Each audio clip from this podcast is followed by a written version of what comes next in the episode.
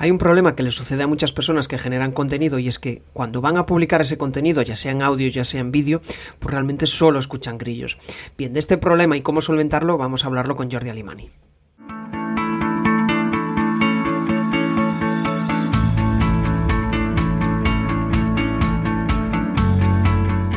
Bienvenido a Comunicar más que hablar. Soy Jesús Pérez y mi objetivo es facilitarte las herramientas necesarias para que puedas comunicar de una manera clara y provocar una reacción positiva en tu audiencia. El otro día te preguntaba cuál era tu mayor miedo a la hora de dar una charla, una formación o incluso a la hora de grabarte en vídeo, y me decías que era el miedo a aburrir a tu audiencia. Bien, a través del programa Influence te voy a ayudar a eliminar, a apagar ese miedo. Al final lo que quiero es que ganes autoridad en tu sector, quiero que hagas contenidos de alto impacto y que eso se traslade en más ventas. Para poder acceder al programa y a las siguientes ediciones, apúntate en crearpresentaciones.com barra influence, influence, y desde ahí agenda una llamada conmigo para contarte todos los detalles.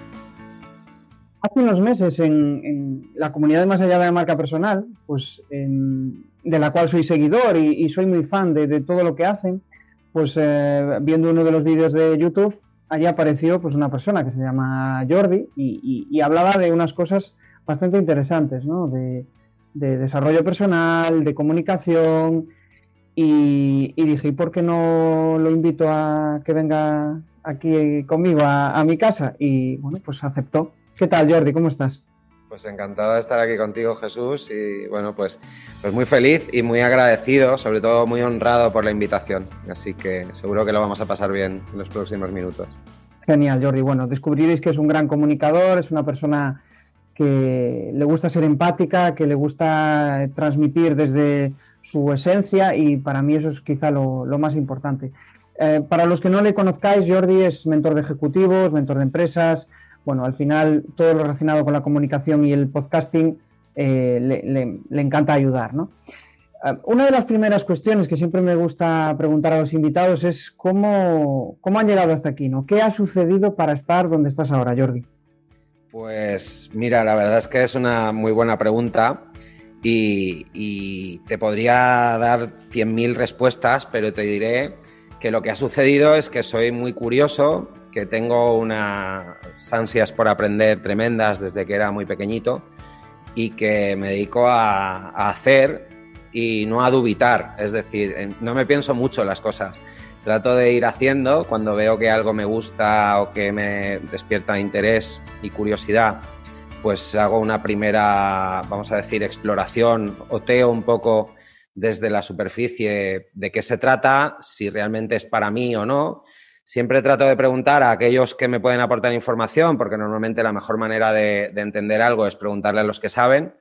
Y, si descubro que es algo para mí, pues eh, y tengo algo de tiempo para dedicar, lo hago. Casi siempre sigo una regla que mi compi Rafa Sarandeses también promulga activamente, que es la del 20%.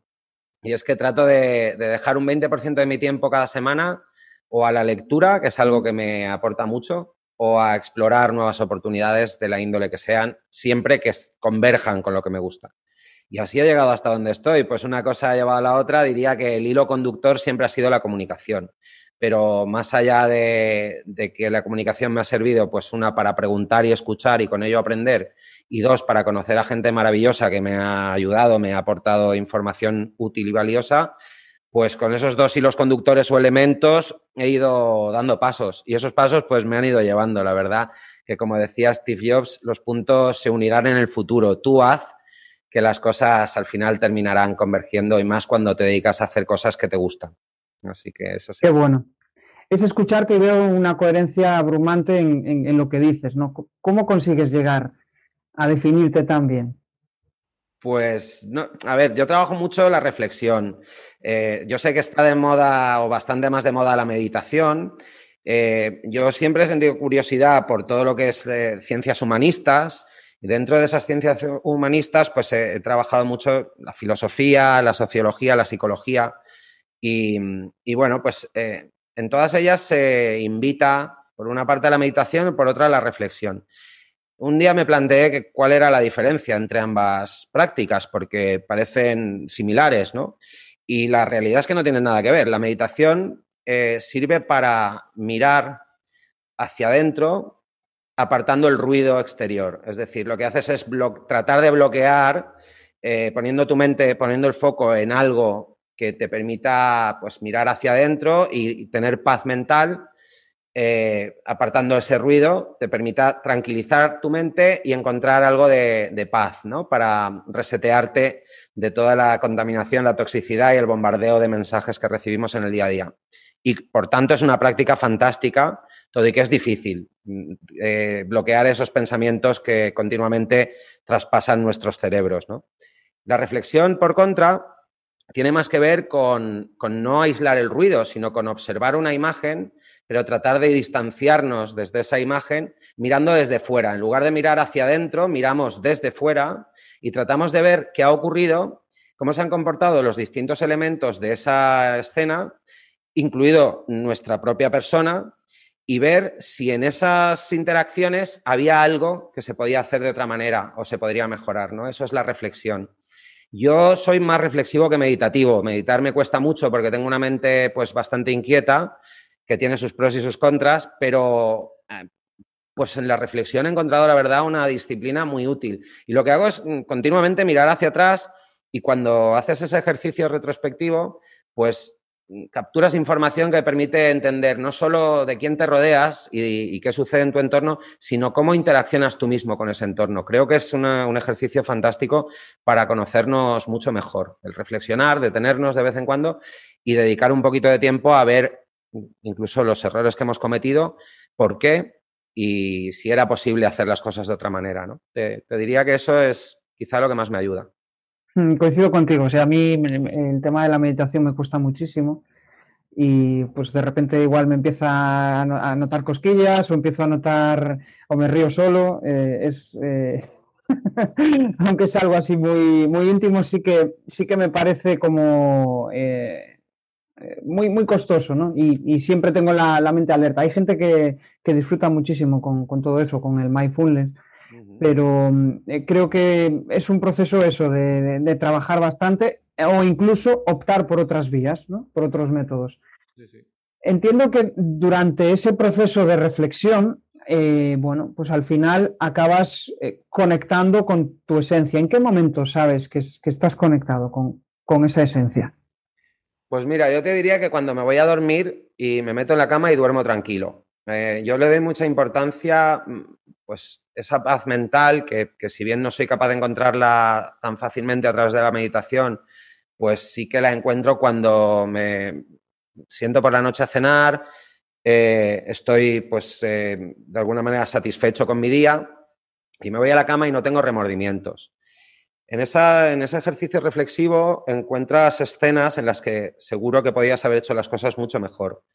Y también encuentras escenas en las que no has sido tú el que has actuado mal, pero de alguna manera, pues también podías haber gestionado las cosas de otra forma, ¿no? A lo mejor, pues, eh, siguiendo lo que se llama la dicotomía del control, según los, estoicos, es aquello que tú no podías controlar, pues seguramente tenías que dejarlo pasar, ¿no? No tenías que personalizarlo o implicarte tanto en ello. Entonces, en esa asertividad te das cuenta que, si has hecho las cosas bien, tú te metes en la cama y duermes profundamente y te levantas a la mañana siguiente fresco como una rosa, ¿no?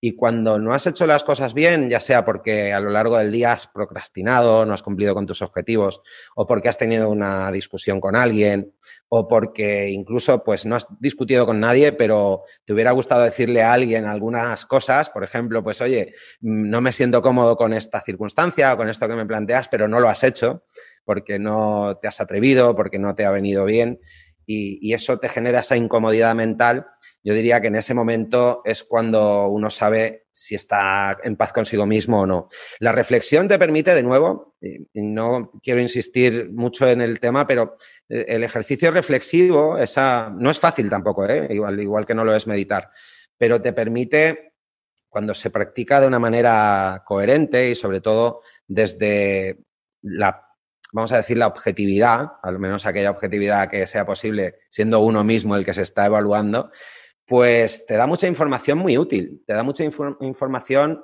que bien gestionada te permite resolver situaciones que generan intranquilidad. Una discusión con tu pareja, por ejemplo. ¿Cuántas veces no discutimos con nuestra pareja? Sabemos en nuestro foro interno que quizá no hemos obrado de la mejor manera, pero hay un componente de orgullo o de ese ego, vamos a decir, que te impide ir y decir, perdona, lo he hecho mal. Y, pues no he obrado bien, ¿no? Ya no es un tema de buenismo, es un tema simplemente de honestidad con uno mismo y con aquellos que te rodean. Cuando uno tiene esa madurez y esa capacidad de resolver conflictos, pidiendo perdón incluso cuando cree que lo ha hecho mal, creo que ha alcanzado un punto de madurez mental, pues que respondiendo a tu pregunta, le permite irse a la cama tranquilo y, conocerse bien a uno mismo. Qué bueno, qué bueno. Bueno, empezamos fuerte, con, con, reflexiones íntimas que al final, pues yo creo que es lo que más conecta y sobre todo si estás en un proceso de mejorar tu comunicación o estás en un proceso de eh, ganar autoconfianza o por la contra, pues simplemente quieres escuchar reflexiones de otras personas, yo creo que es muy inspirador.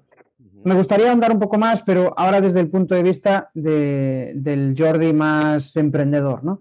Y, y, me gustaría saber cuál fue la clave más importante, porque hace un año pues lanzaste ese proyecto, Mindset, Mindset Change, y me gustaría saber cómo, cuál fue la clave más importante para convertir tu idea en un negocio. Pues de nuevo una buena pregunta porque eh, fue mm, como casi todo en la vida, eh, es circunstancial, ¿no? Yo siempre digo que la clave muchas veces no es caerte siete veces, sino levantarte ocho. Yo venía de un emprendimiento que tuve que, que liquidar, no, en contra de mi voluntad, pero por una discrepancia con mi socio. No nació bien el proyecto cuatro años antes, todo y que en lo económico iba fantásticamente bien, pero bueno, pues esa, vamos a decir, ese éxito en lo económico generó una serie de divergencias en lo práctico y en lo operativo que bloquearon la organización y nos vimos obligados dando resultados positivos y, y bueno, pues con rentabilidades altas, con un equipo amplio, bien formado y muchos clientes en 11 países de Europa, cerrar esa, esa empresa, ¿no? Una empresa que facturaba más de 2 millones de euros y pues eso me produjo una situación un poco de, vamos a decir, de confusión mental, porque no es fácil digerir esa circunstancia. Tengo que cerrar un negocio porque no soy capaz de llegar a un acuerdo con, con mi socio, más a una persona que se precia de ser buen comunicador, buen negociador y empático. Eh, ¿Qué está pasando? Algo no estoy haciendo bien, ¿no? Dicho esto, eh, llegó la pandemia, que tengo que decir que para mí fue una bendición, porque te diré que yo el día 13 de marzo del 2020, viernes, tuve a las diez y media de la mañana una reunión con mi socio y nuestros abogados respectivos, porque ya no nos hablábamos, ya todo era vía legal. Eh, en un notario, porque eran reuniones notariales para que el notario diera fe de todo lo que se había dicho y lo que se dejaba de decir, donde yo planteaba la disolución de la empresa por básicamente no, ser viable en términos operativos y él eh, tumbó esa reunión porque bueno, pues, sus circunstancias tendría, no quería que se liquidara la compañía, quería seguir litigando. El día 14 declararon estado de alerta y, nuestro sector, en particular nuestro negocio, se vio afectado con la pérdida del 100% de, de la actividad porque hacíamos servicios para eh, todo lo que eran empresas mm, de servicios no esenciales. Entonces, esas empresas cerraron, nuestros clientes cerraron y, como consecuencia nosotros tuvimos que cesar la actividad y mandar a todo el mundo a casa. Yo tenía dos opciones, mandar a todo el mundo a casa bien, pagándoles, despidiéndoles previsión de que no íbamos a volver a tener actividad, o mal. Mal me refiero a mandarlos con un ERTE y, bueno, echármelo todo a la espalda y decir, bueno, pues cuando volvamos, yo sé que no vamos a volver a abrir porque este litigio no se va a resolver, pero bueno, ya luego los despediré y aquí pasa ya gloria y demás. Decidí hacer las cosas bien, despedir a todo el mundo bien, cesar la actividad y acogerme al, al Real Decreto de la pandemia para, pues bueno, cesar la actividad, porque además era, era obvio que había cesado, no es que era mi voluntad, pero la, coyuntura me obligaba a ello. Todo eso que parece un drama y que en otras circunstancias lo hubiese sido, pues me dio mucho tiempo para pensar, me dio tiempo para reflexionar de nuevo, para salir a pasear con mi perra. Yo no, no tenía tiempo para mí, con el anterior emprendimiento trabajaba 16 horas al día, de lunes a domingo, y me sentía muy mal, mm, la verdad, porque no había un equilibrio entre lo que yo trabajaba y lo que hacían, por ejemplo, mi socio, que estaba en Barcelona y, era simplemente socio capitalista. Toda esta circunstancia pandémica me, permitió reflexionar mucho y decir, Jordi, te has equivocado aquí, aquí, aquí, aquí, aquí, aquí. Y el aquí eh, no acababa nunca, era una lista de más de 100 errores, algunos de ellos de relevancia, ¿no? ¿Cómo puede ser que alguien que lleva 25 años dirigiendo negocios en medio planeta, con capital ajeno, eh, como emprendedor corporativo, eh, de repente monte su negocio y haga tantas cosas mal y demás? Todo eso me llevó a que en el mes de abril, mayo, me rodeé de aquellos que mejor me conocen, sobre todo de gente muy cercana a mí, y me hice un auto 360. Básicamente les dije, me vais a decir eh, con la mayor honestidad del mundo y la franqueza que, que podáis. ¿En qué soy una persona única para vosotros? ¿Qué es lo que mejor hago? Y en qué soy un verdadero desastre. Y, todos, sin dudarlo, coincidieron en que era un excelente narrador de historias y que toda mi vida había estado pues vinculada a mi capacidad narrativa, de persuasión, de negociación y en general de, seducción a través de la palabra y de la conversación todos sin excepción, amigos, clientes, ex clientes, ex compañeros, ex jefes, con ese elemento que de alguna manera yo, yo, conocía, pero bueno, siempre es bueno contrastar y corroborar con aquellos que te conocen, se planteaba la siguiente pregunta. ¿Y qué puedo hacer ahora? Y mucha gente coincidió. Pues como eres un excelente comunicador, puedes hacer varias cosas. Hicimos un plan, vamos a decir, un, un mapa mental y surgieron cuestiones como el podcast, surgieron historias como escribir, sobre todo, ¿por qué no enseñas a la gente a comunicar? ¿Por qué no montas una agencia de comunicación? ¿Por qué no ayudas a que las empresas comuniquen con algo más de alma en sus proyectos? Y sobre todo ahora que está tan en boga el storytelling, la narrativa de datos, el podcasting, el branding, eh, todo eso, al final el elemento conductor es la comunicación y la capacidad de persuasión. Y, bueno, pues eso fue, respondiendo a tu pregunta, lo que me llevó a, donde de alguna manera estoy aquí hoy. Estoy con, en tres puntos, con liderazgo ético y con mindset change. Son los tres eh, elementos del triángulo y las tres iniciativas de emprendimiento que tengo en marcha ahora mismo. En tres puntos, agencia de comunicación, liderazgo ético, mentoría y acompañamiento para ejecutivos que mejoren sus habilidades comunicativas y, y otras habilidades también. Y Mindset Change como un hub de conocimiento y una plataforma profesional donde colaboramos múltiples profesionales de diferentes disciplinas complementarias a la, a la comunicación. Pero básicamente el origen fue ese cierre del anterior emprendimiento por causas ajenas a mi voluntad, pero que eran irrefutables. Y ese, de nuevo, esa reflexión y autoconocimiento y esa invitación por parte de los que me conocen bien a explorar estos caminos. Así, en estas estamos, Jesús es como que cuando caemos, ¿no? Siempre volvemos a lo esencial, a, las, a las, personas que, que bueno, pues por, por, un motivo o por otro igual estamos distanciados, pero tenemos esa necesidad de, volver atrás. Yo quería reflexionar contigo, porque yo, yo entiendo que soltar este tipo de, de, historias, bueno, la historia de tu vida, ¿no? Entiendo que no es fácil. De hecho, yo creo que antes no era nada habitual. Eh, o tengo esa percepción, ¿no? Pero en cambio ahora es como que, em, pues si has tenido un fracaso, pues ¿por qué no vas a compartirlo, no? ¿Por qué no vas a transmitirlo? ¿Qué, opinas de todo esto? Es, complejo, ¿no?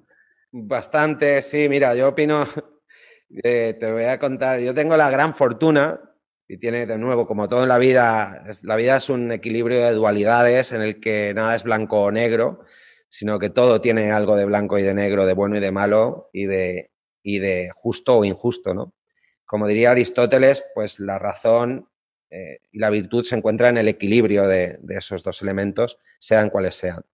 Pues yo te diré que, no es fácil, efectivamente, especialmente porque nos educan para, para no dar la nota, para ser ovejas blancas y no ovejas negras, para pasar desapercibidos, para no despertar envidias, pero no nos educan así en todo el mundo, todo y que el sistema de educación en el mundo prácticamente en general eh, tiene unos patrones muy estándares que son los de anular, la creatividad y producir trabajadores fieles y disciplinados para alimentar la demanda del sistema socioeconómico, sobre todo del tejido industrial, que ahora ya cada vez es menos industrial, pero, pero no nos enseñan a, ser seres humanos, eh, vamos a decir, honestos, nos enseñan a ser personas que encajen, que son dos cuestiones que no tienen nada que ver. La honestidad y el encaje casi siempre van reñidas. Yo te digo que soy afortunado porque media vida la pasé en España hasta los 23 años, educado en escuelas y colegios católicos, con lo que son los patrones educativos tradicionales de nuestro país, eh, una influencia de la Iglesia Católica muy fuerte, y una familia que seguía de manera disciplinada pues esos códigos de conducta, esos valores cristiano-católicos. Pero luego con 23 años marcho y, entro en contacto con todo lo que es la cultura anglosajona, protestante, liberal, que nada tiene que ver en cuestiones como el fracaso o como, por ejemplo, pues vamos a decir, la, el reconocimiento del error. ¿no? Eh, yo diría que hay una, influencia de la religión muy fuerte en nuestra educación, y, igual que la hay en el modelo protestante, y la principal diferencia es que en el modelo protestante te educan para ser tú, porque es un modelo liberal e individual en el que el ser humano no tiene por qué pasar por la iglesia para hablar con Dios, mientras que en el modelo católico no puedes ser tú, tienes que ser parte del rebaño y ese rebaño eh, depende de los, representantes de Dios en la iglesia, como pueden ser pues, los sacerdotes o antiguamente los monarcas que se consideraban representantes de Dios y semideidades. ¿no? Y esa diferencia hace que cuando uno en, el mundo anglosajón se equivoca, se vea como un aprendizaje. Es decir, cuantas más veces caes, más sabio eres. Y cuantas más veces has sido capaz de, de, recomponerte después de esa caída y de lamerte las heridas, expulsarte pues todo el, polvo y el daño y volver a triunfar, más habilidades estás demostrando a, tu entorno y a tu sociedad. Sin embargo, en, el mundo, en España en particular y en el mundo católico, cuando alguien cae o tropieza, se le considera fracasado o perdedor de por vida, ¿no? Por concluir, creo que la principal diferencia radica en una, en una cuestión, un elemento de tiempo. En el mundo anglosajón, el fracaso y el éxito se consideran efímeros y no te puedes quedar a vivir en ellos, no puedes acampar ni en el éxito ni en el fracaso, porque en algún momento se van a desvanecer y como no te va a salvar nadie del cielo o el infierno más que tú mismo y tu relación con Dios, tienes que ser tú el que te, rescates, ¿no? Todo depende de ti, lo que hagas y lo que dejes de hacer. En el mundo católico, alguien va a venir y te va a rescatar aunque peques, aunque tropieces. Y por tanto, si tropiezas, vas a ser molesto y te van a decir, pero mira, este ya se ha vuelto a tropezar y además se asocia, por eso que te decía de la temporalidad, a una condición permanente. Es decir, tú fracasas en un negocio y la gente tiende a pensar que nunca más vas a volver a ser apto para gestionar una empresa, ¿no? No he visto un pensamiento más estúpido en mi vida, perdona que lo diga con tanta crudeza, pero a un niño cuando se cae, si le dijésemos que no va a ser capaz de andar en su vida, seguramente nunca más volvería a andar. Con lo cual, los tropiezos son parte del aprendizaje. En las escuelas eh, te enseñan la teoría y luego te hacen pasar el examen y en la vida primero pasas el examen y luego recurres a la teoría para ver dónde te equivocaste. ¿no? yo soy más de la opción B. Por tanto, creo que es difícil, pero no, no tengo ningún inconveniente en contar cuando me he equivocado porque creo que es parte de, bueno, pues de esas lecciones que te da la vida que te hacen ser mejor persona, mejor profesional y un poco más honesto contigo mismo y por tanto con, con aquellos que te rodean. ¿Qué tal? ¿Cómo va la charla? Bueno, esto de convertirse en buen comunicador no se consigue de un día para otro. Al final tienes que rodearte de gente inquieta, de inconformistas, de personas que quieren comunicar mejor. Y eso lo tenemos en la comunidad de comunicar más que hablar. Ya puedes acceder desde crearpresentaciones.com barra comunidad. Ya somos más de 70. Cierto, me quedo con esa palabra, ¿no? Honesto. Y, yo creo que es una de las mayores claves, ¿no? Cuando te das cuenta de que no estás siendo honesto ni contigo ni con, ni con lo que te rodea, eh, tienes ahí como una contradicción que al final, pues bueno, pueden saltar diferentes alarmas por todos lados, ¿no? Y, hay otro, otro, otro aprendizaje que extraigo de ahí, y realmente es cuando hablas de, de los exámenes, ¿no? Primero hay el perdón, primero estudias la teoría y después vas al examen, ¿no? Yo creo que cuando empiezas a emprender, uno de los mayores errores es primero querer saberlo todo, querer tenerlo todo y estar seguro y lanzarlo, ¿no? Cuando la realidad es que lo mejor es, oye, prueba, lánzate y ya empezarás a sentirte seguro. Esa es una de las, de, las claves, ¿no? Me gustaría dar un, pequeño salto, porque, bueno, como buen comunicador que eres, me gustaría conocer eh, un poco más sobre tu estilo comunicativo, ¿no? Hace un ratito me hablabas de que, bueno, pues eh, cuando hiciste ahí esa, piña con, tus seres queridos y te dijeron, oye, eres muy bueno comunicando. ¿Por qué crees que te dijeron eso y, cómo crees que es tu forma de comunicar para, para que les llame la atención? Mira, eh, yo creo que me lo dijeron porque cuando uno tiene, normalmente en la vida las cosas le van bien, eh, comete el error de no analizar por qué le va bien. Es decir, la victoria es muy mala maestra. Es mucho mejor maestro el, fracaso, como decíamos hace unos segundos, ¿no? Y la victoria normalmente te, nubla la vista, crees que eres fantástico, te infla el ego y hace que bajes muchas barreras, ¿no? y de repente ahí es cuando te vienen los golpes. Eh, la gente que me conoce sabe que, yo he tenido éxito en muchos proyectos empresariales, pero siempre han estado detrás, especialmente mis mejores amigos, mi mujer, mm, bueno, pues mis hermanos, mis allegados más cercanos, ¿no?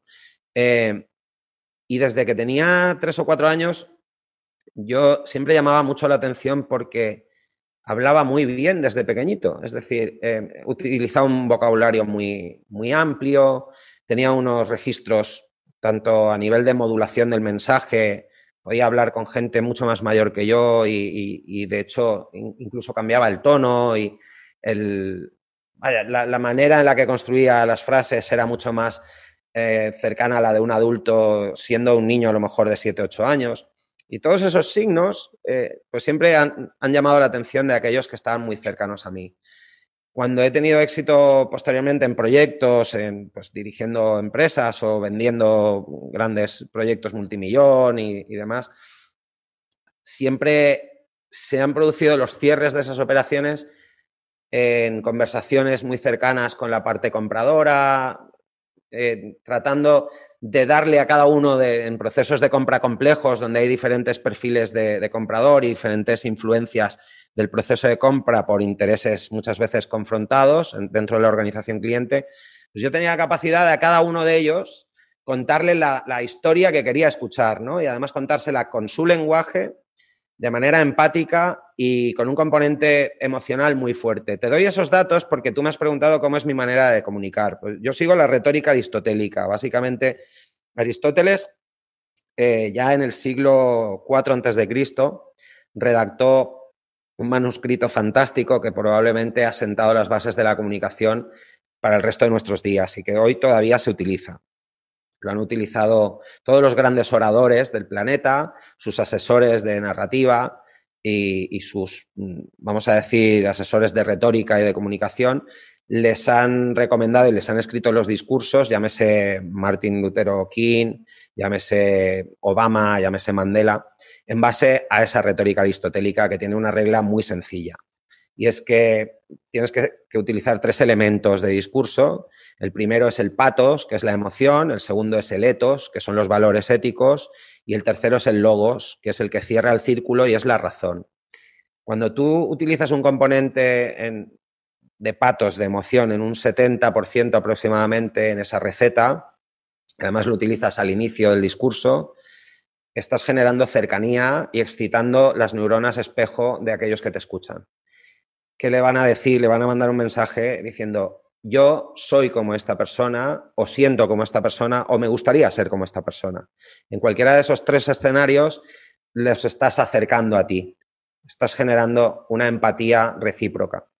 A continuación, si además introduces elementos como los valores, hablas de educación y hablas de la educación que tú crees que debería ser, hablas de fracaso y crees que el fracaso se debería de tratar con normalidad y que nuestra sociedad se equivoca al, estigmatizar el fracaso, estás activando otra parte del cerebro, la parte límbica, que tiene mucho que ver con lo emocional también, y estás activando neocórtex y está produciéndose una comparativa diciendo, no solo me gustaría ser como esta persona o me siento como esta persona, sino que además comparto valores. Y eso va a proporcionar otro 20% adicional a tu relación. Ya estás en el 90%. Cuando todo eso le das un cierre racional, un cierre lógico, el último 10% incita a una acción determinada, un call to action que dicen los ingleses, vas a cerrar el proceso mental y una vez ganada la mente del que te escucha o el que te ve, está ganada la voluntad. Y esto es un proceso neurobiológico que no he descubierto yo, que llevan estudiando pues, en Harvard, en Stanford y en otros cientos de universidades del mundo desde hace muchas décadas, que tiene, como te decía, una base muy antigua, que es la retórica aristotélica del gran Aristóteles y su manuscrito de retórica, el Arts Retórica, que es el arte de la persuasión. Cuando tengas que comunicar, no te olvides nunca de estos tres elementos porque sin uno de ellos la receta no va a saber igual. Así que esa es un, poco la respuesta. Qué bueno. Al final es ganarte la autoridad ¿no? de, tu, de tu interlocutor. esa es la, la, principal clave. Al final, pues bueno, comunicar es una de, tus, vamos, es uno de tus puntos fuertes, pero también lo es, pues, eh, formar y, ayudar a las personas a, mejorar, ¿no? A resolver esos conflictos que, tienen. Entonces, pues me, gustaría indagar un poco más sobre em, qué consideración tienes cuando piensas en comunicar a un cliente y comunicar a un alumno cómo, cómo, es tu comunicación en cada uno de esos dos ámbitos. Mira, yo generalmente no considero a la gente con la que trabajo clientes. Eh, cuando trabajaba en el mundo corporativo sí, pero desde que, desde que volví a España en 2015 y en particular desde que soy emprendedor, la mayoría de clientes no me han venido como clientes, me han venido a través de un network de contactos. Yo no trabajo, no, no, invierto mucho en publicidad, creo que, aunque suene a típico tópico, pero creo que la mejor publicidad es que los demás hablen bien de ti y que tengas una buena reputación, lo que hoy en día se llama marca personal, de que, bueno, pues en el mundo digital es una huella digital, en el mundo de toda la vida de Dios siempre ha sido tu reputación, ¿no? Y cuantas más personas hablen bien de ti y además estén dispuestos a recomendarte cuando surja la oportunidad, porque te identifican como un gran resolutor, resolutor de un determinado o un número determinado de problemas en los que tú aportas valor, pues los clientes te van a venir solos. Pero no son clientes, son recomendados o son gente con la que al final vas a establecer una relación que tiene como factor denominador una referencia previa de un amigo, de un conocido, con lo cual hay un componente personal de nuevo muy importante. En segundo lugar, cuando trabajo con ellos, trabajo en un, método, el método CREA, que es un método que vengo utilizando desde hace tiempo, que CREA es un acrónimo, la C es conocimiento, la R es reflexión, la E es emoción y la A es acción.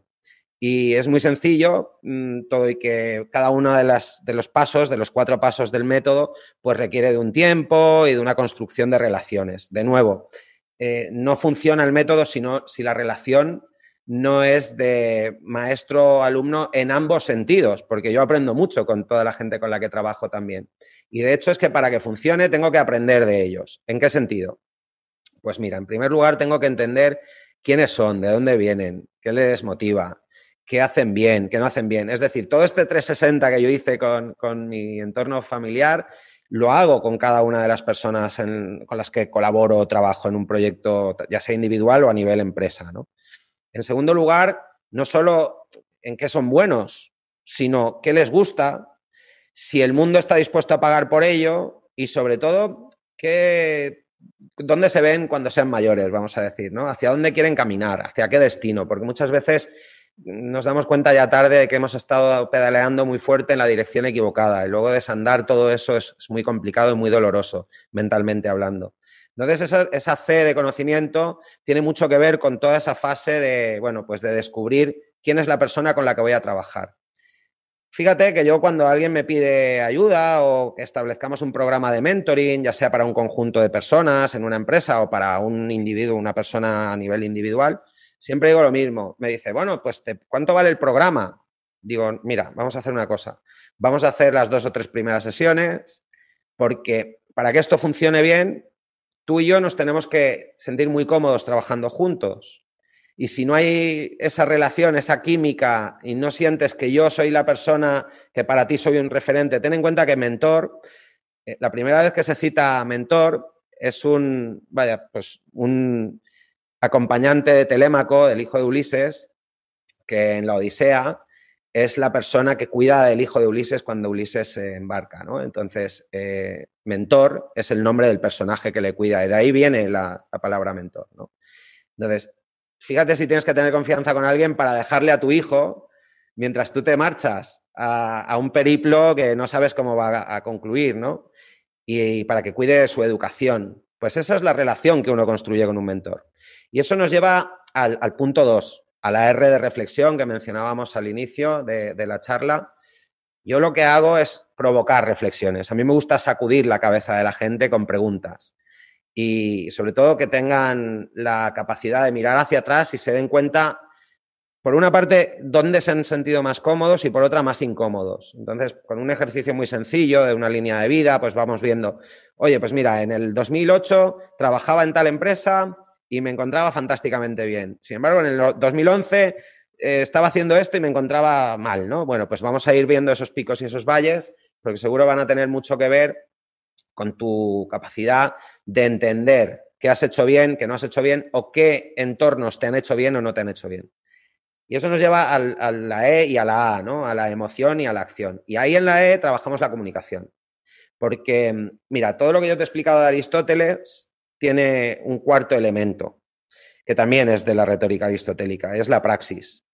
Y todo lo que tú sepas, conozcas de ti, conozcas de tu entorno, reflexiones, si no lo llevas al plano honesto, al plano genuidad, al plano autenticidad, y lo pones en práctica, que no deja de ser lo que es la praxis, ¿no? Poner el conocimiento a trabajar y convertirlo en acción, pues no va a pasar nada.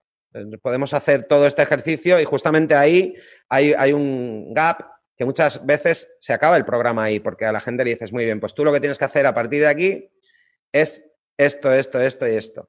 Pero no tiene una plataforma en llamas, como dice de nuevo mi amigo Sarandeses, en el culo, que le haga saltar al vacío y sin pensar que a lo mejor las alas no, no hay que tenerlas, sino que te crecen cuando vas cayendo, ¿no? Es lo que le suele pasar a los que acometen cambios esa acción, ese plan de acción y ese acompañamiento, de nuevo, es un gran aprendizaje, no solo para la persona a la que yo acompaño, sino para mí también. No sabes, Jesús, la cantidad de cosas que yo aprendo cuando, pues, acometemos un plan juntos, porque mi función es ir de la mano con esa persona o equipo de personas y nos tropezamos y yo soy el que tiene que animarles a que se levanten, pero ellos se tienen que levantar. Son ellos los que tienen que volver al carril y volver a poner la perseverancia y las ganas y la energía para intentarlo de, nuevo. Y en ese proceso a mí me sirve también como aprendizaje. Por tanto, no me atrevería a llamarles clientes. Más bien, en algunos casos, la relación mentí-mentor es una relación de equilibrios y de aprendizajes mutuos. Yo aprendo de lo que ellos me van contando ellos aprenden de mis experiencias y en esa simbiosis ambos salimos ganando. Qué bueno, al final es un acompañante, alguien que te acompaña y que hay un win-win entre, los, entre los dos. Hablas de, en ese proceso hacer muchas preguntas, ¿no? Y ahí me siento muy identificado. Em, una reflexión en alto. Eh, ¿Tú crees que esas preguntas vienen de, las preguntas que nos, hacemos a nosotros mismos, que al final acabamos trasladando a los demás y tratando de ayudarles en ese camino? ¿O qué, reflexión extraes de, esa, esa, curiosidad por hacer muchas preguntas? Mira, yo, yo me suelo compartir las reflexiones que yo me formulo. Casi siempre te diré que tengo una rutina diaria que tiene una parte variable y otra parte fija. Entonces, mi día a día es bastante estándar en su inicio y en su cierre, en las primeras horas de la mañana y en las últimas del día, y muy de alternancias y variaciones en los bloques centrales. Entonces, yo me levanto a las 6 de la mañana, salgo a caminar con mi perra, eso es ineludible, no, vaya, todos los días. La primera acción del día, antes de desayunar, de afeitarme, de ducharme, es salir con mi perrita a caminar, que además ella me viene a buscar todos los días y me dice, nos toca, nos vamos. Y en ese paseo, pues se producen miles de reflexiones. Para reflexionar, eh, muchas veces cuando no te vienen las reflexiones de manera automática, hay un ejercicio muy útil que es escuchar a otros. Sobre todo escuchar y leer a otras personas que tienen un perfil reflexivo. Y ellos te van a invitar y te van un poco a, inducir a la reflexión. ¿no? Pero casi siempre la reflexión es un proceso de compartir ideas eh, y decir, oye, ¿y por qué esto? ¿O y por qué no? Y en ese ejercicio muchas veces el individuo se encuentra solo, nos encontramos solos y decimos, bueno, ¿y esto lo habré pensado yo porque se me ha cruzado el cable o habrá más gente que, lo, que piense lo mismo? Y ahí en ese compartir las reflexiones donde uno va de alguna manera corroborando si su pensamiento es el correcto o no es el correcto. No quiere decir que uno tenga que alinearse con el pensamiento de otros, pero sí que en ese intercambio de ideas seguramente tu mente te va a mandar unas señales de qué es lo que más te resuena o más coherente te parece, ¿no? Por tanto, pues formular reflexiones eh, primera hora del día, poner cosas en práctica a lo largo del día. Hago muchas cosas diferentes, desde grabar podcast hasta y hacer entrevistas, hasta escribir para otros o dirigir campañas de comunicación y estrategias de comunicación para algunos clientes más de perfil corporativo, más en el B2B. Y por tanto, cada día de la semana es diferente, ¿no? Hay días que tengo reuniones fuera, hay días que tengo que grabar aquí. Eh, cada, cada día es, pues, la verdad que lo agradezco porque así es más entretenido. Cierre del día, volvemos al cierre del día, mismo ejercicio. Como ha ido el día, sobre todo pues con, con, mi mujer, ¿no? Nos sentamos a cenar, oye, ¿qué tal tu día? ¿Qué tal el mío? Porque a veces en el día a día pues no, no coincidimos. Y de nuevo, proceso reflexivo, un poco de lectura. Te diría que en mi casa se ve nada la tele. No, no, hay veces que pensamos en tirarla directamente porque no la ponemos. Pero bueno, siempre hay algún partido de fútbol o algún evento o alguna cuestión que a lo mejor un día pues te apetece ver o una peli o lo que sea. Pero ese es un poco el, el proceso, ¿no? ¿Qué le recomiendo yo a la gente? Le recomiendo exactamente lo que te acabo de decir. Parcélate el día trata de encontrar un par de slots en los que te puedas dedicar a, pensar, una, cómo va a arrancar tu día, qué estás haciendo, cómo, si estás yendo por el camino que te hace sentir bien. Dos, cierra el día con, con, una evaluación, un checklist de cómo ha ido tu jornada y de nuevo, si te has equivocado, si no, si te sientes cómodo con lo que ha pasado. Y a lo largo del día, haz cosas, porque muchas veces en el hacer cosas ocurren cosas que no están en el plan, ¿no? Y, por ejemplo, yo hoy estoy hablando contigo y hace pues un mes no tenía esto en mi horizonte. Bueno, pues es, un, es fantástico. Y quién sabe si de esta relación va a surgir cualquier otra oportunidad, cualquier otra relación. Por tanto, como decía al inicio, hay que hacer, hay que hacer, los puntos se van a unir en algún momento. Pero bueno, esto me hace pensar en lo que dijiste antes de ese 80-20, ¿no? De, tiempo que dediques a ti mismo. Y, y, al final cuando tiras de la rueda y no te dedicas tiempo a esa parte de creatividad, pues eh, o bien el negocio se desgasta o bien tú mismo te, desgastas. ¿no? Me gustaría dar un, pequeño salto eh, porque mm, al final, pues bueno, em, me, o sea, me pica mucho la curiosidad tu forma de comunicar, pero también cómo elaboras esa, eh, pues ese contenido, ¿no? Y cuando hablo de contenido, me refiero a eh, tus formaciones, o tus formaciones o tus charlas. Bueno, si, si, haces diferenciación, pues también me gustaría que lo aclararas, pero de una forma muy sencilla. No sé si tienes, hablabas hace un rato del método CREA y ahora pues me gustaría que me contaras cómo eh, planteas una formación o una charla. ¿Cuál es el método, esos, digamos, cuatro o cinco pasos que, siempre das a la hora de dar pues ese discurso, digamos? Mira, yo eh, utilizo diferentes técnicas porque dependiendo de básicamente de seis elementos eh, que sí siguen un método, que es un método que hemos bautizado como MadMen y es parte de, la masterclass de, storytelling que, impartimos. Eh, el método MadMen son seis pasos que sirven de acrónimo de nuevo. Y la primera parte, el MAD, la M es de mensaje, la A es de audiencia y la D es de disyuntiva. ¿Qué quiere decir esto? Cuando yo preparo una presentación, pienso en qué voy a contar, a quién se lo voy a contar y qué quiero que terminen haciendo. Es decir, cuando termine esta charla o esta presentación o cuando lean este post, qué quiero que haya ocurrido en su mente. Eh, muchas veces la comunicación resulta estéril porque, como decía y dice John C. Maswell, que es un referente en comunicación al que yo sigo con, mucho interés, eh, él tiene una frase que a mí me encanta que dice que muchos comunican, pocos conectan. ¿no? De hecho, mi masterclass se llama Muchos comunican, pocos, pocos conectan. Es porque comunicar es una habilidad que tenemos todos de forma intrínseca, es innata, eh, eh, ya sea con gemidos cuando somos bebés, con gritos, con, pintando las cavernas. Eh, comunicar no es solo hablar, comunicar es, pues bueno, la comunicación puede ser verbal o no verbal y sin entrar en muchos detalles, pues todos tenemos la capacidad, mejor o peor, de comunicar. Pero conectar eh, sí requiere de, técnica, de método, de práctica y de conocer pues, una serie de, elementos que hacen que tus probabilidades de éxito se incrementen considerablemente. Y en esas está el Mad Men. Si tú sabes qué quieres decirle, a quién te diriges y qué quieres provocar en ellos, y luego vamos al Men, que es si te mimetizas con ellos, tienes una estructura narrativa adecuada a la duración y a las expectativas del evento. Y por último, con la N utilizas la narrativa que requiere esa audiencia. Si son niños de 8 años, pues una narrativa para niños. Y si son, y a lo mejor en tercera persona y en formato cuento, pues va a funcionar mucho mejor que si les pones delante una gráfica, un PowerPoint y les, les hablas de los resultados económicos de, no sé, o del crecimiento del PIB. Entonces, mm. esa narrativa tiene que modularse para que la audiencia se sienta cómoda. Cuando juntas esos seis elementos, el MAD y el MEN, estás incrementando o multiplicando tus probabilidades de éxito a la hora de comunicar a lo bestia. Es decir, es cuestión de dedicarle tiempo a saber con quién te vas a, poner a, hablar o a quién te vas a dirigir. ¿Cuál es el problema? Muchas veces posteamos en redes sociales o hacemos presentaciones y no tenemos suficiente conocimiento de la audiencia no sabemos a quién nos dirigimos.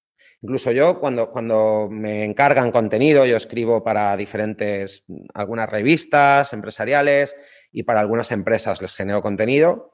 Y lo primero que digo es, yo necesito pasar un mes, mes y medio en vuestra empresa o que hagamos varias charlas, quiero hablar con diferentes personas de la organización para que me contéis cosas. Joder, pero total, para hacer un post o para hacer un artículo, bueno, pues es que si no sé quiénes sois, ni cuál es vuestra esencia, ni qué queréis contar, ni a quién os dirigís, ni lo que queréis obtener con la comunicación, pues me va a resultar imposible tener éxito. Yo puedo hacer un contenido, claro que sí, escribir es fácil, pero volviendo a esa referencia de John C. Maswell, solo voy a comunicar, no voy a conectar, no voy a seducir, no voy a enamorar a nadie. Eh, es importante que entendamos, sobre todo, a quién nos dirigimos. De los tres elementos del MAD, yo diría que la audiencia es el elemento fundamental y el que determina los otros dos. Porque cuando tú sabes a quién te diriges, vas a poder determinar qué tipo de mensaje quieres transmitirle. Y cuando tú entiendes qué tipo de mensaje quieres transmitirle, puedes determinar qué tipo de acción o qué vas a sugerir que hagan con esa información. Si el MAD no está, el MEN no va, a dejar de tener sentido. Es decir, ¿con quién mimetizas si no conoces a la audiencia? Recuerda, MEN, es, el acrónimo es mimetismo, em, em, emoción, perdón, empatía, es lo mismo que emoción, y narrativa, ¿no? Entonces, si no conozco a mi audiencia, ¿cómo la emociono? Si no conozco a mi audiencia, ¿cómo sé la narrativa que tengo que utilizar? Dentro de cada uno de esos elementos hay técnicas. Y esas técnicas pues requieren tiempo, práctica, etcétera. Yo te diré que cuando preparo una... Yo de estas charlas, por ejemplo, lo que estamos haciendo tú y yo hoy no lo preparo. Esto es de charlar, no tengo un... Vaya, llevo muchos años haciendo lo que hago y demás y, además estudiándolo, observándolo y practicándolo, con lo cual pues lo tengo muy interiorizado y no necesito guionizarlo. Pero cuando hago una, formación, sí lo guionizo por una razón, porque es importante, conociendo a la audiencia, que utilices herramientas que permitan que la sesión no sea tú contándoles lo que tienen que hacer, sino que haya un intercambio, que haya práctica y que resulte entretenido. Son cuatro horas de masterclass y mantener a la gente, eh, durante la pandemia las hemos hecho online además, mantener a 12, 15, 20 personas pegadas a la pantalla cuatro horas con un descanso de 15 minutos nada más, pues es complicado. Para eso tienes que hacer dinámicas, tienes que dinamizar sobre todo el contenido y hacerles sentir que están ah, formando parte del ejercicio.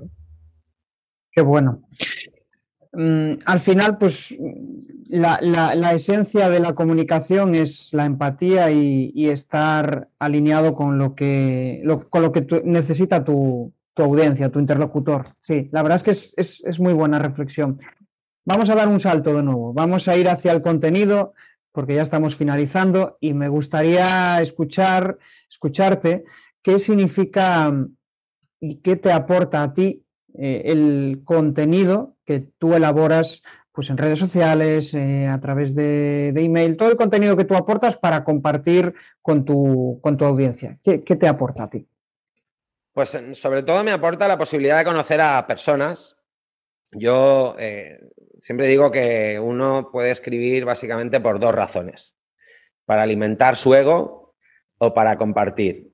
Y hay mucha gente que escribe para alimentar su ego y lo denotas porque son los típicos posteos que dicen, hoy me han dado un premio, hoy me, ha entrevistado Jesús, hoy me han... Y entonces siempre hay un éxito que se cuenta y se cuenta en primera persona, soy yo y te estoy contando lo bien que me va la vida, ¿no?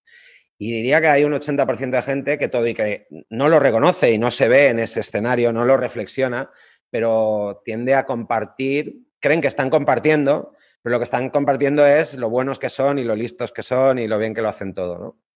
Ese contenido tiende a diluirse y tiene muy poco éxito. El contenido que tiene éxito y que realmente aporta en los dos sentidos es el contenido que tiene, sobre todo, sigue ese proceso de, de Mad Men y tiene mucho que ver con lo que la audiencia quiere escuchar o leer, ¿no?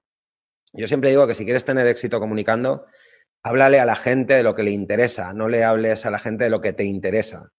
Y esa sutil diferencia en el le o te marca pues seguramente un 80% del éxito o el fracaso en tu, en tu contenido y en tu comunicación, especialmente en redes sociales.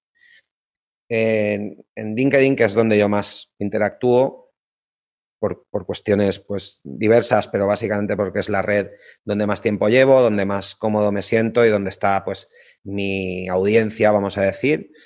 Eh, yo lo tengo más que comprobado. El día que yo escribo y digo, soy un fenómeno que me han dado un premio por buen comunicador. Ya puedo tener seguidores que me dan tres likes. Jordi, a nosotros qué nos importa. Además, esto es muy poco Jordi. ¿Qué te ha pasado? ¿Te has dado un golpe en la cabeza? Pero no es mi estilo de comunicación. Sin embargo, cuando cuento una anécdota o comparto pues alguna experiencia y, y lo hago pues desde el prisma del que me va a leer y haciéndole saber que, seguro que no soy el único ni que ellos son los únicos que han pasado por eso. Y además lo hago cerrando con una, vamos a decir, con una moraleja, con una lectura o invitándoles a que me escriban porque les voy a responder y le digo, pues mira, os leo abajo, compartirme lo que pensáis y, y luego vas a la praxis y además respondes, pues funciona de maravilla, ¿no? Porque la gente utiliza las redes sociales para, para relacionarse. Vivimos en un mundo en el que ya la relación, y más con la pandemia, que hemos estado distanciados, pues nos ha castigado mucho mentalmente, nos ha hecho pagar un peaje muy alto. Nosotros somos animales gregarios que necesitan de otras personas para sentirse bien. Cuando interactuamos con otras personas y generamos esos círculos de confianza, segregamos una sustancia, un neurotransmisor que es la serotonina, que es la que nos proporciona la tranquilidad, nos permite dormir, nos hace estar felices, es la hormona de la felicidad, vamos a decir, y de la seguridad. Y esa hormona se genera cuando interactúas con otras personas con las que, una, te sientes reflejado, patos, lo hemos hablado antes, dos, compartes valores, y tres, te dan una razón lógica para gustarte. Y por último, si además lo llevan a la práctica y cuando dicen, te leo abajo, realmente te leen y te responden, cuando dicen, mándame un email y te ayudo, te ayudan, eso construye algo que es muy valioso y que, por desgracia, hoy en día no, se valora tanto, ¿no? Pero es la credibilidad. gente creíble es gente que haga lo que haga va a tener éxito. Si a mí me dijeras que tres cosas eh, definen el éxito, te diría que una es la cercanía, el mostrarte cercano, empático de nuevo. Dos es la credibilidad, seguramente es lo más importante porque si eres empático pero hueles a chamusquina o no conviertes lo que dices en lo que haces, pierdes ese punto de credibilidad y por tanto la ecuación se rompe. Y punto tres, la confiabilidad. Es decir, no solo eres creíble, sino que además puedo confiar que si me prometes algo lo vas a hacer, o puedo confiarte un secreto, o puedo confiarte que me siento mal, o puedo llamarte en privado y aunque en las redes pues todo sea fantástico, en privado puedo contarte realmente cómo me siento. Esas tres Cs, la, sobre todo la cercanía, la credibilidad y la confiabilidad, son las que determinan el éxito de una persona, ya sea comunicando, ya sea haciendo un podcast o ya sea publicando contenido en LinkedIn. Qué bueno. Siempre, al final, desde que pensando desde el punto de vista de la comunicación y tal como dices, hay que pensar siempre en la audiencia, ¿no? Y pensar en lo que ellos necesitan y no hablar de, desde nosotros mismos. Pero em, quería reflexionar un poco sobre esto, ¿no? ¿Hasta qué punto em, podemos generar contenido si no nos sentimos identificados con esa audiencia? ¿Qué quiero decir con todo esto? Que realmente es importante que tu audiencia o la audiencia hacia la que tú comunicas esté alineada con, lo que tú piensas, con tus valores, porque al final de esa forma vas a poder conectar mejor con ella y también no te sentirás tan impostor, ¿no? Porque imagínate que estás comunicando hacia un sector al cual, pues sí, tratas de hacer empatizar al máximo, pero como no compartas un mínimo de valores o de gustos con ellos, al final, mm, yo creo que al final acabas dejando de hacer ese contenido, ¿no? ¿Qué opinas, Jordi? Totalmente. Mira, yo te diré que hace poco me hicieron una pregunta que me resultó curiosa y me dijeron que si viniese cualquier eh, casa de apuestas y me pusiera un millón de pavos encima de la mesa, si les llevaría el contenido. Y dije que, no. Y bueno, pues eh, yo te diré que puedo dar pruebas de que el dinero no es lo que me mueve, pero no, no creo que sea necesario pero tengo muy claro que hay cosas que no sería capaz de comunicar, ¿no? Igual que no sería capaz de ser abogado y defender a, pues una persona que, no sé, que le ha pegado a su mujer, por ejemplo, ¿no? O no sería capaz de, hacer determinadas cosas. La comunicación es lo mismo. Entonces, eh, si tú, antes hablábamos, es fundamental conocer a tu cliente, conocer a la audiencia, conocer, llámale como quieras, a tu alumno. Si no hay una relación y una en, ese, en esa ecuación de patos, etos y logos, no se comparte, más allá de la emoción, de que te pueda emocionar, no se comparte el etos y el logos, resulta imposible trabajar.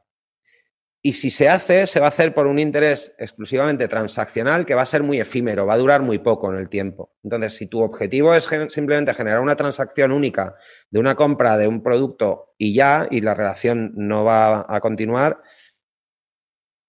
no importa tanto que, apliques ese principio de la retórica aristotélica. Pero si tú lo que estás buscando es fidelizar y hoy en día todo el mundo quiere ese imán que atraiga a los clientes y los eh, tenga cerquita, ¿no? Porque hay, pues, bueno, una oferta muy amplia, un mercado abarrotado y la gente, pues, tiene muchas alternativas. El cliente es poco fiel, diríamos hoy en día. Y, de hecho eso es uno de los retos de, las empresas, ¿no? Pero mira, te lo voy a resumir muy breve con algo que dice una muy buena amiga, que además es una referencia a nivel internacional en branding, que es Coral Puch, Garrigó, Coral Puch, que es además eh, la directora del programa de, de, marketing estratégico y branding, branding activism, se llama, activismo de marca, en Hong Kong, en la Universidad de Ciencia y Tecnología de Hong Kong y además es una eminencia a nivel internacional. Colabora con Harvard, con la Duke, con Philip Kotler, etc. Y bueno, pues ella utiliza un método que es el método SAVE, S-A-V-E, y no es una palabra como ahorrar en inglés, sino que es de nuevo un acrónimo. Y dice que SAVE reemplaza a las cuatro P's del marketing, ¿no? Ese precio, producto, eh, promoción y distribución, ¿no? Que serían las cuatro P's del marketing en castellano. Y mm, ella dice que la S de sabe es solución y reemplaza a producto. Entonces, ya no hay que hablar de producto. A la gente no le gusta que le vendan productos. A la gente le gusta que le proporcionen soluciones. ¿no? Luego, la A, eh, la A es accesibilidad y reemplaza a promoción.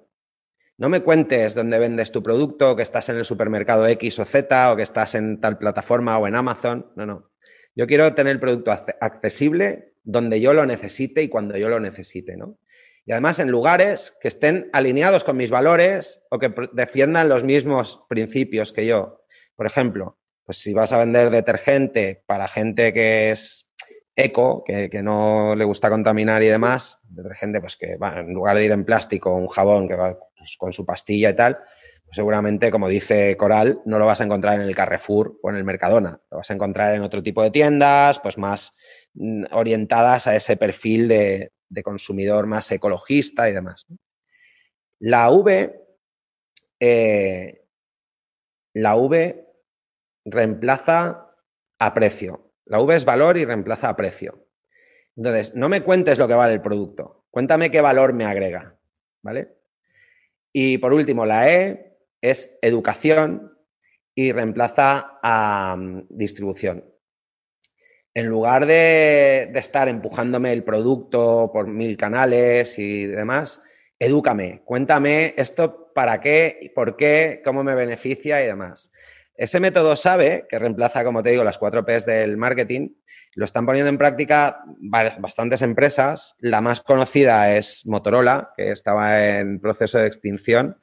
Y bueno, pues según me contaba Coral, contrataron a, un consultor de P&G, de Procter Gamble, y les contó este método SABE, lo implantaron y han revolucionado de nuevo el, mercado de, los móviles y están otra vez en la pomada, como se diría en lenguaje coloquial, ¿no?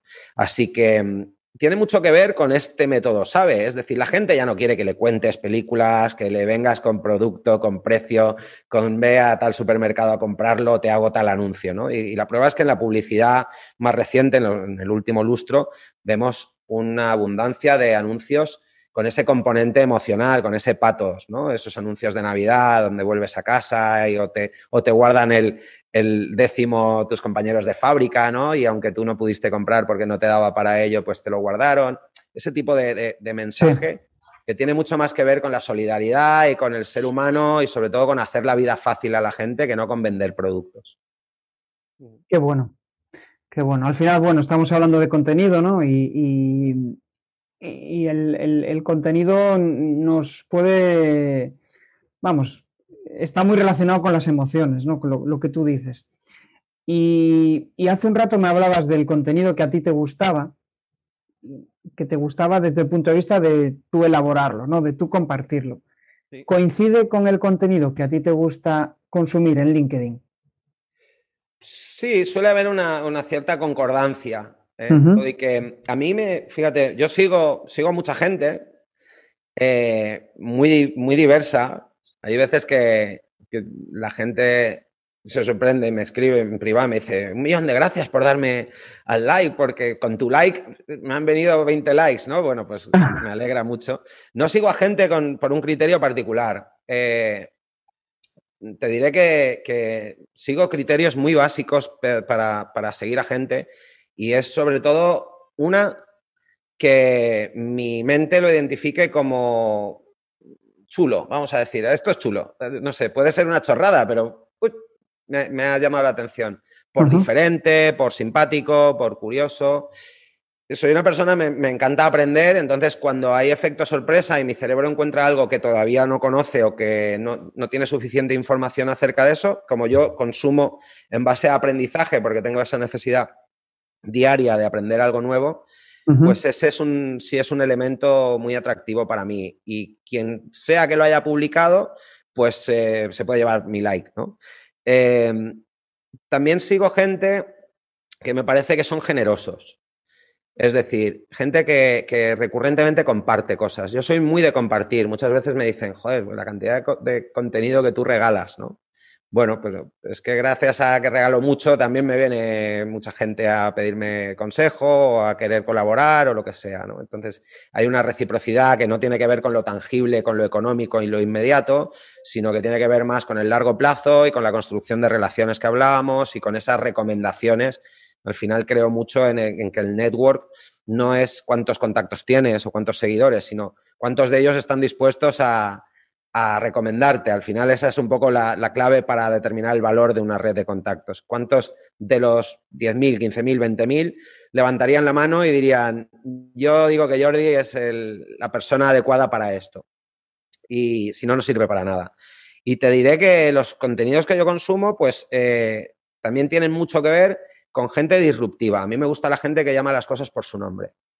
Entonces no me gustan los adornos, no me gustan los buenismos que huelen a buenismo desde lejos, no me gustan los, los discursos trasnochados de el reposteo del mismo post, el mismo vídeo que viralizó en 2009 de Víctor Coopers con el hay que ser eh, lo digo con, con, todas sus letras, ¿eh? porque no tengo nada en contra de Víctor Coopers. De hecho, yo he sido seguidor de él y, lo sigo siendo, pero creo que ya está bien con la actitud, es que ya lo he escuchado tantas veces que al final aborrezco, lo aborrezco, ¿no? Y me produce el efecto contrario. Es como cuando te ponen la canción del verano todos los días durante tres meses, al final, el último día de verano, dices, por favor, quítame eso, ¿no? El despacito de, hace cuatro o cinco años, ¿no? Entonces, pues el Víctor Coopers es el despacito con la actitud y la fórmula de la actitud. Y todavía lo sigo viendo por LinkedIn y digo, madre mía, esta persona se ha salido del huevo hoy y ha visto hoy el vídeo de Víctor Coopers o de Emilio Duró o de tal, o de... No tengo nada en contra de ellos, me parecen fantásticos ponentes, me parece que en su día agregaban mucho valor, pero por ejemplo, a mí me gusta mucho, y hace poco lo he publicado abiertamente, me gusta mucho Simon Sinek, que llevo siguiéndole desde 2007 y ahora es muy, mucho más conocido y demás, pero yo vivía en los Estados Unidos y en Inglaterra y me, bueno, pues era un, un ponente familiar en esos entornos anglosajones. Y no me molesta verlo reiteradas veces por una sencilla razón. Porque cada dos años renueva su discurso, cada dos años dice algo diferente, cada dos años se actualiza y aborda los retos que están vivos y en boga en, esa, en ese momento. ¿no? Entonces empezó hablando de neurociencias, luego de millennials, hoy te está hablando de liderazgo de servicio, mañana te va a hablar de innovación tecnológica y pasado te va a hablar de cómo las redes sociales eh, o la inteligencia artificial impacta en, la sanidad, por decir, ¿no? Entonces me gusta mucho más el discurso que evoluciona y que se refresca, que no el discurso que se atasca y que trata de vivir de rentas durante una década. Ese discurso me parece un poco aburrido. No sé si he sido suficientemente claro. Sí, sí, sí, fenomenal. La verdad es que sí, sí. Bueno, has dado ahí cuatro claves para para poder eh, seguir a, personas interesantes ¿no? y que puedan aportar valor, que al final esa es la, clave. Yo también busco eso en LinkedIn. Eh, un mensaje ah, inspirador, un mensaje nuevo, un mensaje que me atraiga y, al final que aprenda, que yo creo que es otra de las, de las principales claves de, de, LinkedIn. Ya para finalizar, que al final, bueno, pues nos estamos alargando, la charla está, para mí está siendo muy, pero que muy fructífera y, sobre todo de, muchas, de muchos aprendizajes. Y me gustaría preguntarte, em, y dando ya un salto tremendo, ¿no? Eh, ¿Qué herramientas son esenciales en tu día a día? Eh, por ejemplo, a nivel de landings o mailing o redes o productividad, ¿cuáles son aquellas cuatro que, que, vamos, no podrías vivir sin ellas? Mira, Canva seguro, Canva para mí es, yo como Canva todo el día. Canva lo uso para todo, me parece fantástica. El PowerPoint me aburre.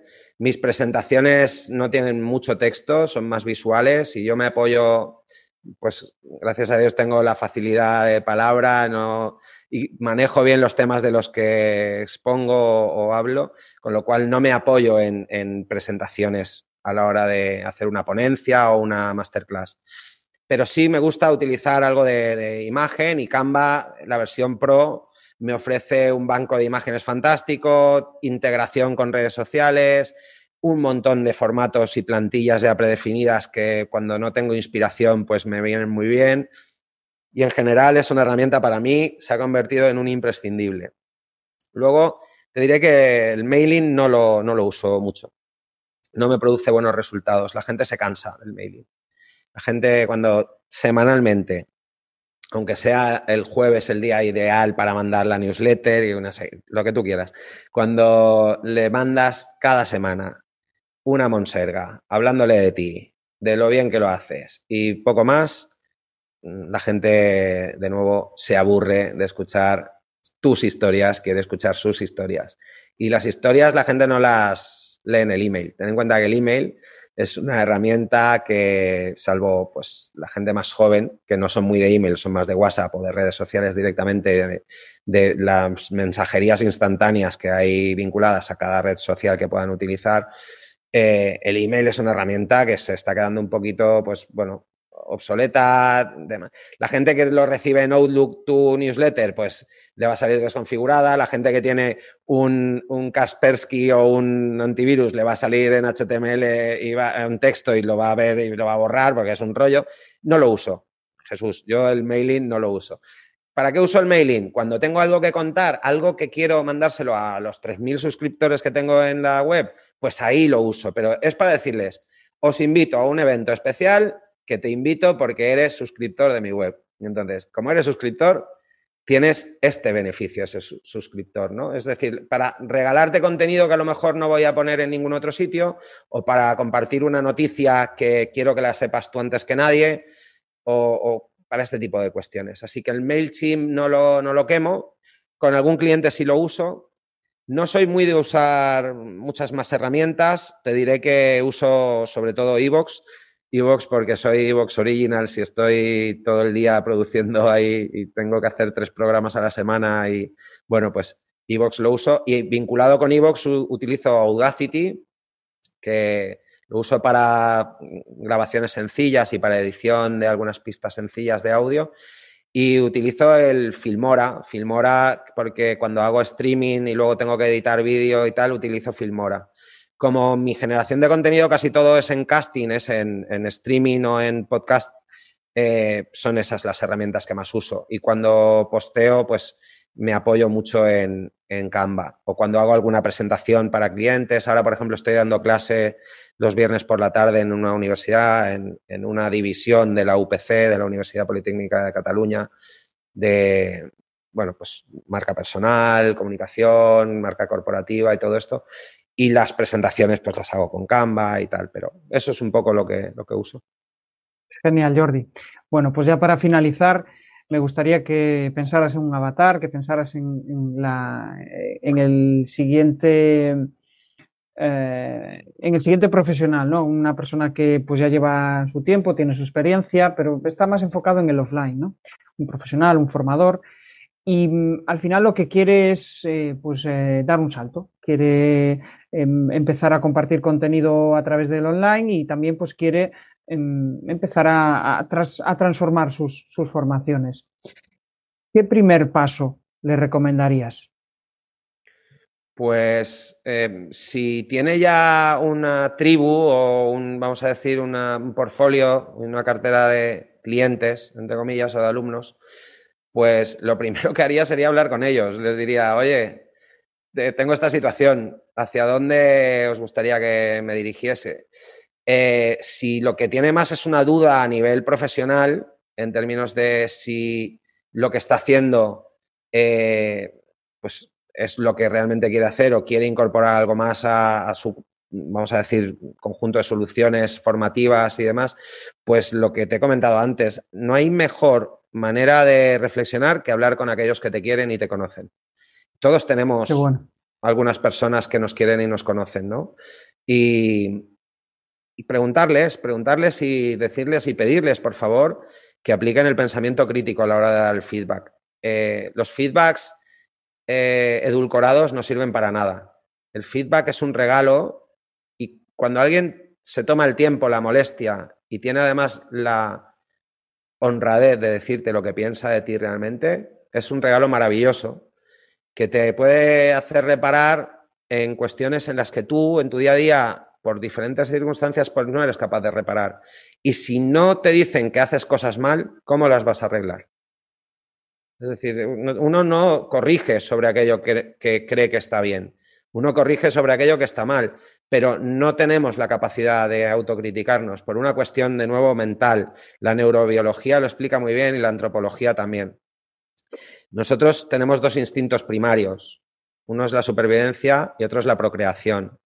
Y dentro de la supervivencia, eh, hacernos daño es un, un peligro. El cerebro todo lo que identifica como peligro lo bloquea. Y si para no hacerte daño tiene que generar un autoengaño, lo genera. Los autoengaños son herramientas que protegen nuestro cerebro del daño que nos podemos infligir nosotros mismos. Entonces, ¿por qué necesitamos feedback de terceros? Porque nosotros no somos capaces de manera objetiva de decirnos todo lo que hacemos mal. Y todos hacemos todos los días un montón de cosas mal que solo aquellos que nos quieren y nos conocen bien son capaces de identificar y de ayudarnos a cambiar. Qué bueno. Eh, la reflexión que me sale es un psicólogo, si está mal necesita otro psicólogo, es imposible que se, que se cure él solo. Oye, eh, Jordi, la verdad es que me, ha gustado mucho, sobre todo desde el punto de vista reflexivo. ¿no? Hablabas al principio de que no eras de, de, meditación, sino que de reflexión y está más que demostrado. Ha sido un placer. Ahora sí que te pido pues, que compartes tus coordenadas o si quieres lanzar algún mensaje. Es pan de valor, lo que tú consideres. Bueno, pues te digo que yo le he pasado muy bien, que te agradezco y me siento muy honrado de que me hayas invitado a participar en tu espacio, que, que me ha gustado mucho y por tanto, pues bueno, eso siempre es de agradecer, me he sentido muy cómodo. Respecto a coordenadas, pues yo lo mencionaba antes, tengo tres iniciativas. Eh, una es la que actúa como paraguas, que es Mindset Change, eh, change terminado con D.com, mindsetchange.com, ahí vais a encontrar pues todo lo que es el hub profesional donde colaboro con cerca de 25 profesionales de diferentes disciplinas. Y luego en trespuntos.com, liderazgoético.com. La primera es una agencia de comunicación corporativa, es un B2B dedicado a empresas principalmente, a ayudarles a comunicar más y mejor y poner alma a sus proyectos. La segunda es una plataforma de e-learning que además incluye un programa de mentoring presencial donde acompaño a ejecutivos y a equipos directivos para mejorar no solo la comunicación, sino también pues, la gestión emocional, gestión de compromisos, la inteligencia emocional y con ello pues, mejorar los resultados en primer lugar los propios y luego los de aquellos que trabajan con ellos. Y bueno, pues esas son las tres webs. Si alguien quiere escribirme, jordi arroba en tres y si no en mi perfil de LinkedIn, con que pongas Jordi Alemán con y con una Y final, pues me vas a encontrar muy rápido. Fenomenal. Bueno, yo creo que tenemos tema de charla para, para, otro, para otro episodio y estar encantado de, de compartirlo contigo. Tú edita, corta y haz lo que tú veas, no tengas problema y que lo que tú hagas bien hecho está, Jesús. Genial, Jordi. Bueno, pues nada, hasta aquí ha llegado el episodio de hoy y agradecerte de nuevo que, hayas aceptado la invitación y pues nada, continuemos nuestra jornada. Un abrazo, abrazo fuerte para ti y para tus oyentes, Jesús. Gracias por todo. Esto de convertirse en buen comunicador no se consigue de un día para otro. Al final tienes que rodearte de gente inquieta, de inconformistas, de personas que quieren comunicar mejor. Y eso lo tenemos en la comunidad de comunicar más que hablar. Ya puedes acceder desde crearpresentaciones.com barra comunidad. Ya somos más de 70.